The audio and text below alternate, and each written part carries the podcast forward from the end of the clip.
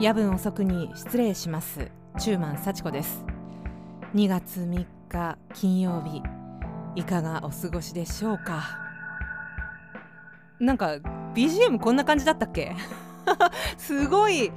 なんだろうなダウナーな感じの曲になってる気がするんだけどそうだよね。この曲で合ってますよね。月1配信みたいになっているからかな。なんかこんなダウナーな曲だったんだ。もうちょっとなんか明るい曲選べばよかったなってちょっと思いますが。えー、ほんとすいません。月1配信で。風を長引かせていました。年始にね体調を崩したっていうお話をしてたんですけどもそれが長引きましてずっと声がガサガサで。まだねちょっと油断すると咳が出ちゃうんでゴホみたいなのが入ったらすいませんね。ちょっとそう言ってるそばから来てるんでちょっとお待ちくださいね。なんかこんな感じでね咳が止まらないんですよ。で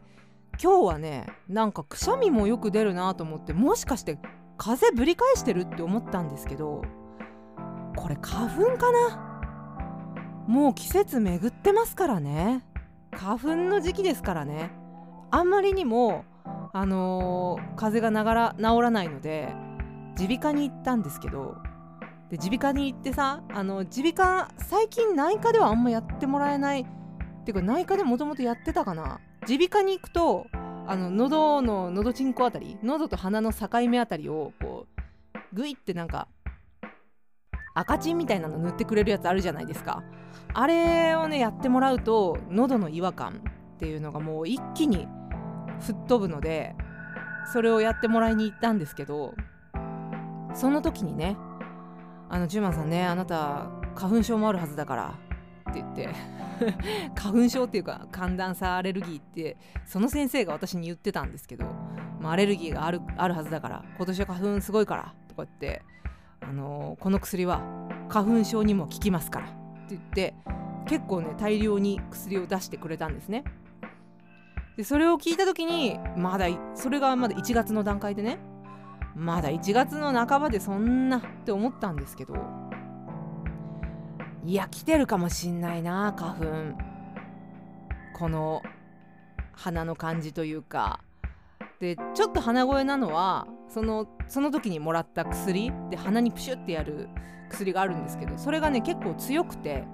まあ、薬剤鼻炎じゃないけどなんかそういうのを起こしがちっていうのを見たことがあるんですけどネット上でね。前にも話したと思いますけど。なんかねあのー、それを今日プシュってやったからかもしれないですね。ちょっと鼻声かもしれないですがお気になさらず。気になると思うけどね。声ってやっぱ結構ね重要ですからね。かなり気になるとは思いますが大変失礼いたしますがよろしくお願いいたします。であのこの1ヶ月ずっと風邪をひいてたから何もしてなかったわけではなくてですね。一応あの私のツイッターのね個人アカウントを見てもらってる方はご存知だと思うんですが毎日ね2リットル水を飲むチャレンジを1週間ほどやっています。今日がね最終日なのよ。先週の金曜日から始めたから。でそのコップにね水を入れるお茶を入れるお湯を入れるなんかそんな状況の写真を撮ってツイッターに都度上げてですねフォロワーさんにフォロワーの皆さんに見守っていただくと。見守りという名の監視をしていただくというあの企画というか、まあ、そういう方法で、えー、2リットル毎日水を飲むということをやってきました。でなんかあまりにもね個人アカウントが水を飲んだ報告アカウントみたいになっちゃってさすがにまずいなと思いまして途中から見守りアカウントも作りました。今後はねだからそういうチャレンジみたいなのを定期的にというかあの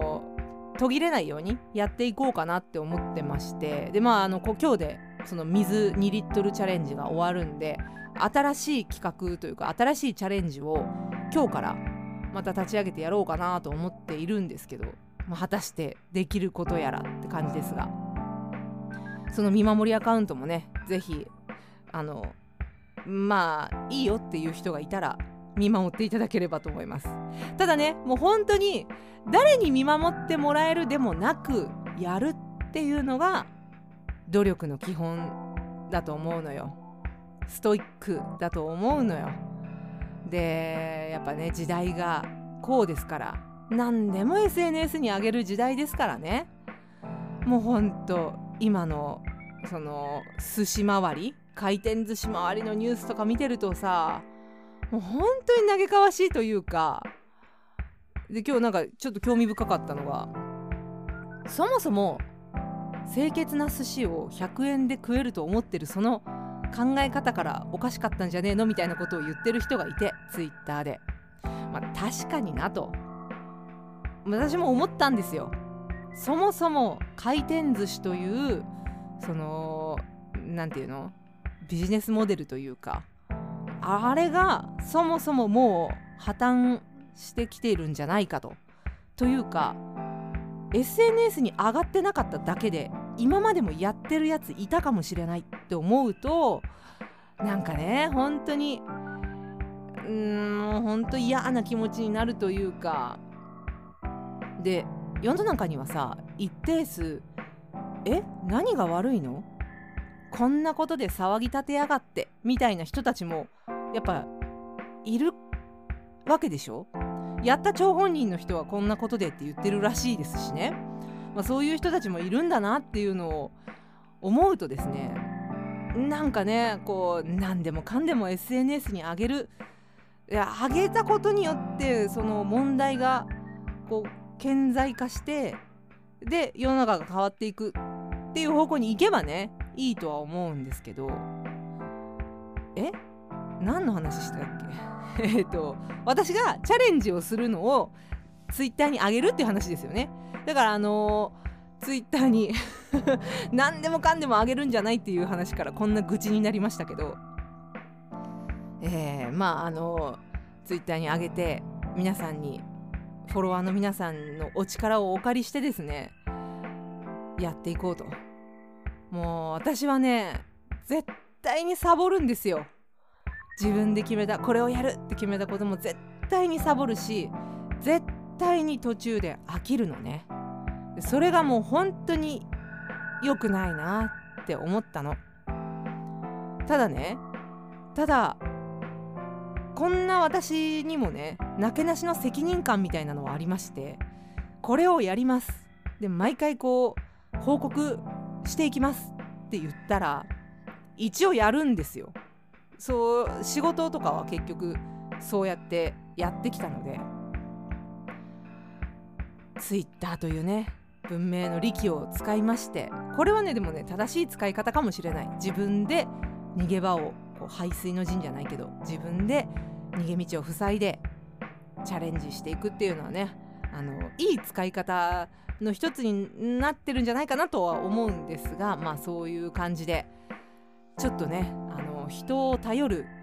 ゆるストイックチャレンジみたいなのをやっていきたいなと思っています。で今回あの水をね毎日2リットル飲むっていうチャレンジだったんですけどその1週間やってきたことのまとめみたいなのもねちょっとご報告じゃないけどまとめておこうかなってそしたらさほら励みになるじゃない？私自身の。こう後から振り返ってああこんなこともやったな。そういえばみたいな。あのー、どうせ今年の年末もまた今年1年私何やったっけ？みたいな気持ちになるに決まってるので。えっとなんかそういうの記録残しておけばあこんなこともやったなっていうえー、ことになるかなと思いますので。でこのまとめをねだからどうしようか迷っててツイッターでポンってやるのもありなんだけど、まあ、せっかくノートのアカウントも持ってるんでノートとかねノートとか好きでしょ？こういうネタ？なんかこういう話とか書く SNS ですよね多分ノートっていうのは。なんでノートにそういうのを書いてあげてみようかなって思ってます。ただちょっとあのー宣言はしないようにしようかなあの宣言するとねもう約束になっちゃうんで。ただどっかでまとめはやりますんで、えー、そちらもまあ気が向いたら見ていただければなというふうに思います。告知はちゃんとします。まあ1ヶ月やってきたって言ったらもうそんな感じですかね。あとはね Amazon プライムビデオもう例のごとくですよ。アマプラで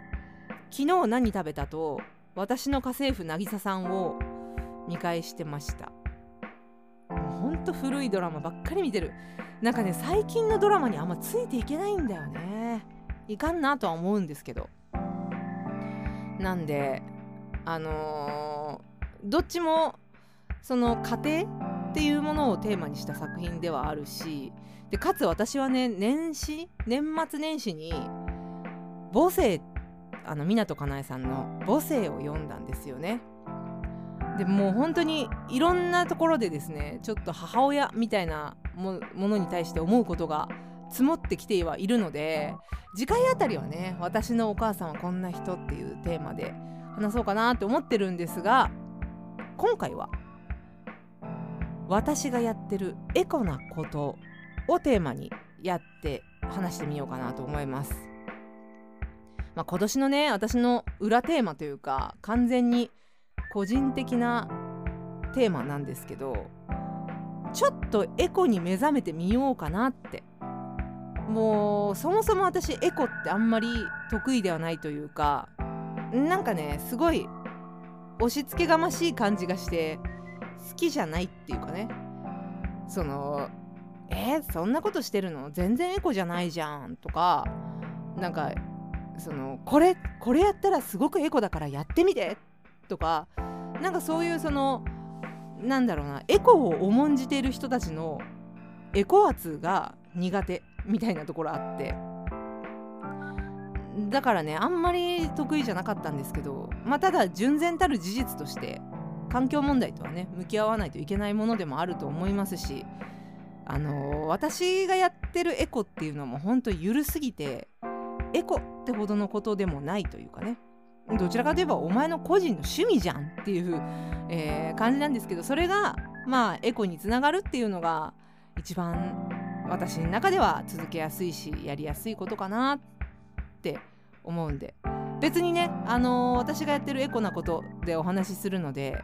あの皆さんも私を参考にしてやってみてくださいみたいな話ではないです。ぜひやってみたいな話ではないです。ただなんとなく最近こういうことやってて私的にはすごい乱されてるよっていう話をつらつらします。なんで、えー、まあそんな世間話というかつらつらしたおだべりをですねまた今夜も聞いていただければなと思います。それでは今夜もお休みのその時までお付き合いどうぞよろしくお願いします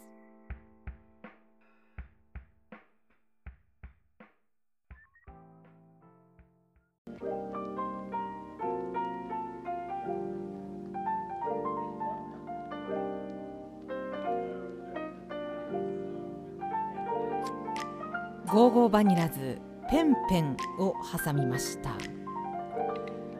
歌詞読んでて気づいたんですけどこれペンギンの歌だったんだね。だから最初聞いた時全然そんな意識なく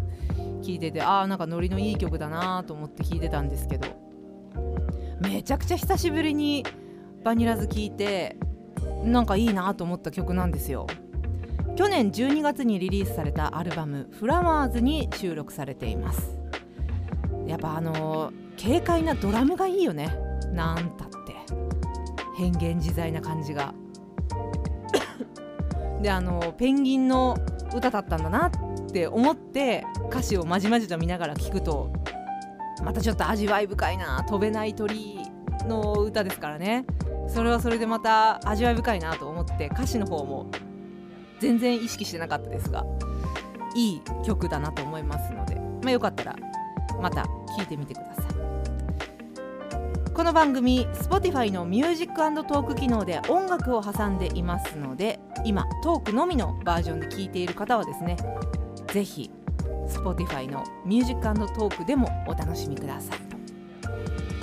さあじゃあですね今夜のテーマである私がやってるエコなことなんですけど実はねこれについてはもうあのメッセージ一通もないので もうほんと完全に私がやっているというかハマっていることを発表する感じなんですけども。まあなんだろうね。そんな誇らしげに言うことでも何でもないんですよ。ただやってるだけのことなんであれなんですけどスタバですね。スターバックスのリユーザブルカップをえ去年の暮れぐらいに購入しましてあの最初はね折り紙っていう会社が出しているショートサイズのリユーザブルカップ。あのコーヒー豆がついてくるやつ。スーパーとか。スーパーコンビニだったかな？で売ってたんですけどそれのなんかクリスマスバージョンみたいなの売ってて。それを買ったんですけどやっぱショートサイズなんでトールが飲みたいなって思う時もあるからね。だからその時用に店店頭で買えるんです。あのスターバックスの店頭で買えるので、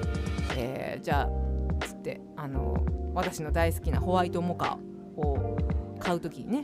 あのすいませんリユーザブルカップにしてもらっていいですかって言って、えー、買いました。こうこうやってねあのリユーザブルリユーザブルカップにしてくださいって言ったら買えるもので1個250円です。であのリユーザブルカップを使うとねタンブラー割引が効いて20円安くなるんですよ。安くなるの最高じゃんっていうことで私は始めたんですけどスタバがだって20円安くなるならいいじゃんって思ってそんぐらいの感覚で始めて使い始めてみたんですけどなかなかねどうして気分もいいしいい感じなんですよ。家で水とかねお茶を飲むのにも使えるし今回のあのさっき言ってた2リットルチャレンジの時もね分量がわかるからっていうことでこのスタバのトールサイズのリユーザブルカップを、えー、トールサイズっていうかこれあれなんだよね。グランデなんだよね。カップ自体は多分。で内側にね通るここまでが通るですよっていう線があってその通るサイズの線に合わせて私は飲んできたんですけども。なんかねすごいあのー、家でスタバ飲んでる感じもするし単純に楽しいというかおしゃれというかあの家のコップもいいんだけどね。時々やっぱ気分が変わるのもいいなと思いまして、えー、でそれがまたそのスタバで紙のカップ紙コップを使わないっていうのがゴミ減らせていいのかなと思いました。まあそんなにね頻繁にスタバに行くわけじゃないので本当にビビたるものですけどただでもやっぱりこういうの使い始めるとちょっとだけなんかエコに対する意識みたいなもうほんとスモールステップですけどね。なんか意識みたいなのが芽生えてきて、まあ、ちょっと環境について考えてみようかなっていう気持ちにもなったしなんかあのねあんまりゴミが出ないものをスーパーとかお肉とかで、ね、トレイとかがあんま使われてないようなあんまりゴミが出ないものを買おうかなって思ってみたりとか。なんかそういう風に気持ちが変わってきたんですよね。だからちょっと前までほんと去年のこのリユーザブルカップ買う前まではねもうレジ袋も普通にもういいやレジ袋でいいやみたいな感じで買い物に出てたんですけど。最近はね割とあエコバッグ持ってこみたいな私エコの人間だからみたいな気持ちになって。もうほんとミーハーだからね。思い込みが激しいタイプのミーハーだから、まあ、そういうことになるんですけど。それでなんかちょっとエコ意識が出てきたかなって思います。ただねこのリユーザブルカップちょっとだけ難点があるのでいくつかちょっと愚痴になっちゃいますけど難点があって。蓋をねしっかり閉じてないとこぼれるんですけどしっかり閉じているかどうかが分かりにくいっていうね。折り紙のあのショートサイズのねカップの方はそうでもないんですけどスタバの店舗で買った方はねちょっとパチンっていう感覚があんまりなくて最初戸惑いました。で実際それでちょっとこぼれしかけたりもしたしね。あと熱い飲み物を入れるとやっぱ熱い。これもね折り紙の方はそうでもない気がするんですけど、まあ、折り紙のそのリユーザブルカップなんてちょっとあの250円とかいうレベルの金額じゃないですからね。いくらだったっけ？ちょっといくらか忘れちゃいましたけどすごい高かった。コーヒー豆がついてるから高いのかなって思ってましたけどやっぱカップ自体がしっかりしてるんだろうなと思います。でスタバで買った方はねちょっと熱いんですよ。だからずっとねあの義理のお母様がプレゼントしてくださったあの水筒につける水筒カバーがあるんですけどその水筒カバーを つけて飲んでたの。靴下みたいなやつなんですけど靴下みたいに履かせて飲んでたんだけどなんかこれどうにかできないかなと思ってちょっと調べてみたら最近なんかあれじゃない？カップスリーブを自作するのが流行ってるって書いてあってえそうなんだと思ってね。カップスリーブ。なんかお店とかでそのスタバでもそうですけど飲む時になんか厚紙みたいなの周りにこう巻いてあるじゃない？巻いてるのをくれたりするじゃない？あれカップスリーブっていうらしいんですけど私初めて知ったんだけどそれをカップスリーブっていうこと自体を。なんかね最近はそういうグッズを手作りするのが流行ってるらしいみたいなことが書いてあってあそうなんだと。流行ってんだったら私もやってみっかなと思って。でさせっかく作るんだったらちょっと新しい素材材質のものにチャレンジしようかなと思ってかねてより興味を持っていました。革に手を出しました。初めての革小物作りカップスリーブのために。専用の目打ちでね革に穴を開けて専用の太めの針で浅糸で縫っていくんです。先にね穴を開けるスタイルなんで思ったよりその縫うのには力がいらないというか結構厚手のねなんだろう何ミリぐらいなの23ミリはあるのかなぐらいの結構厚手のスウェードを使ったんですけど思ったより別に力はいらなかったし割と簡単だったなって思う。こんなもんなんだ革ってぐらいの感覚でした。ただねやっぱね穴を開ける段階でガタつかないようにするっていうのが難しいというかね。もうそこはもうほんとマジで不器用との戦いなんで、えー、まあ仕方ないっちゃ仕方ないし慣れとか練習はねやっぱ必要なのかなって思いますけど。何よりでもね手こずったのは型紙作りでしたね。カップってさ上から下にすぼむようになってるじゃない？だから型型紙がね扇形？になるんですよ。で扇形の型紙ってすごい難しいのね。まっすぐ切ればいいわけじゃないからさ。これがねすごい難しかったですね。私はあの紙コップを使って型紙を作ったんですけど通常の紙コップよりもねやっぱスタバのカップの方が大きいんですよ。サイズが。だからねちょっとあの2個ぐらい使ってなんか工夫して型紙を作って皮を切って作りました。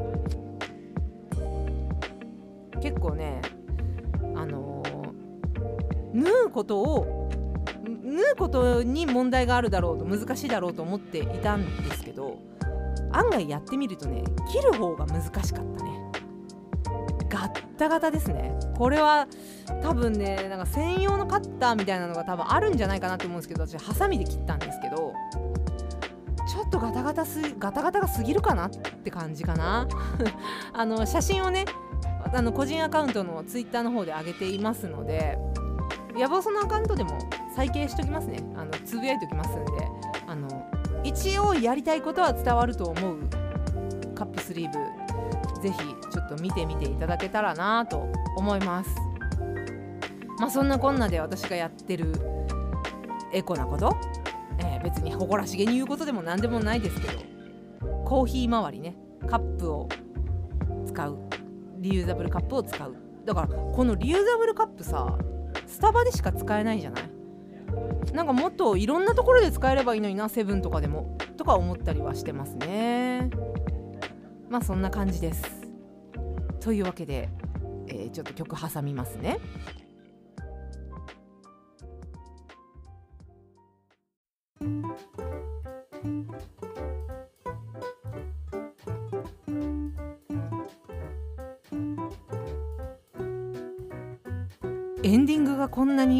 明るい BGM でしたっけ？なんかこの明るさ間のやつじゃないと思うんだけどまあいいか、えー、エゴラッピン。エコラッピンみたいな感じでね。ちょっとダジャレってみました。エゴラッピンでさよなら人生。え人生じゃない。人生にさよならしちゃダメだわ。さよなら人類です。なんでさよなら人生とか言ったんだ？やばいやばい。えー、タマの有名すぎる楽曲「さよなら人類」をカバーしている曲なんですけども。原曲もいいしね。原曲もいいしね。こっちもいいなっていう。もう噛みまくりですね。何なんだ？どうしちゃったんだ、えー、昔はねこの曲あんまりなんかこう怖いなって思ってたんですけど最近聞いたらちょっといいなと思って。ねえまあエゴラッピンが歌ってるっていうのもまた良かったのかもしれないけどね。今日はあのー、リユーザブルカップのお話をして私が声高にエコですみたいな感じで言ってる感じになっちゃったのがもう本当嫌なんですけど恥ずかしいっていうかね。そんなでもないでしょ？全然なんていうの？大したことないんですよ私みたいな人間は。エコだみたいなこと言っても。多分ねこれを聞いてるあなたの方がやってるみたいなことはねあるんじゃないかなって思うんだよね。ただなんか今年はねそういうちょっとエコ欲に火がついているのでやってみたいなって前からちょっと思ってたのが生ゴミコンポストとかねやってみたいなって。そのコンポストで肥料を作ってその肥料で今年こそ家庭菜園野菜作り？みたいなことをねちょっとやってみたいなって思ってるんですけど。まあちょっとどうなるかまだわかんないね。どうなるんでしょうね。私のことだからね。途中でめんどくさと思うかもしれないしね。まあでもこういうもう今回そのリユーザブルカップを使い始めたのは結局ちょっと安くなるんでしょ？とかスタバのグッズ欲しいみたいなそういうなんていうのもう物欲とか煩悩から来てるものなんですよ。そういうでも欲望から始めたことが、まあ、環境への配慮につながったら、ま、これほど素晴らしいことはないなって私は思うわけ。でそういう意味で、まあ、スタバがこういうものを売ってくれてるっていうのは素敵なことだなってちょっと思いました。ちなみにねスタバの環境問題の取り組みについてもホームページ読んでみたんですけど豆作りの段階からね結構やっていらっしゃるそうで企業努力もねめちゃくちゃされてるんだなと思います。私みたいにリユーザブルカップ買っちゃいましたエコでしょ？みたいなそんなね浮ついたやつじゃなかったです。当たり前ですけどね。まああのエコに関してはちょっと私もまだまだあっさい感じですけども今年はね頑張ってみたいな手を出してみたいなと思っています。じゃあちょっともうあのー、あと30秒ぐらいで終わりなんでメッセージ、えー、発表しておきますね。私のお母さんはこんな人朝ごはんの定番自分なりのおしゃれアイテムでいこうと思います、えー、ホームページのメッセージフォームからどうぞ。野望そのツイッターもねありますんでそちらでつぶやいていただいても大丈夫です。それから最近見ているアニメの報告おすすめ会みたいになっているツイッターコミュニティ羊たちの夜会もどうぞよろしくお願いします。今年はちょっと人数増えるといいな。それではそろそろお時間です。どうぞごゆっくり。おやすみなさい。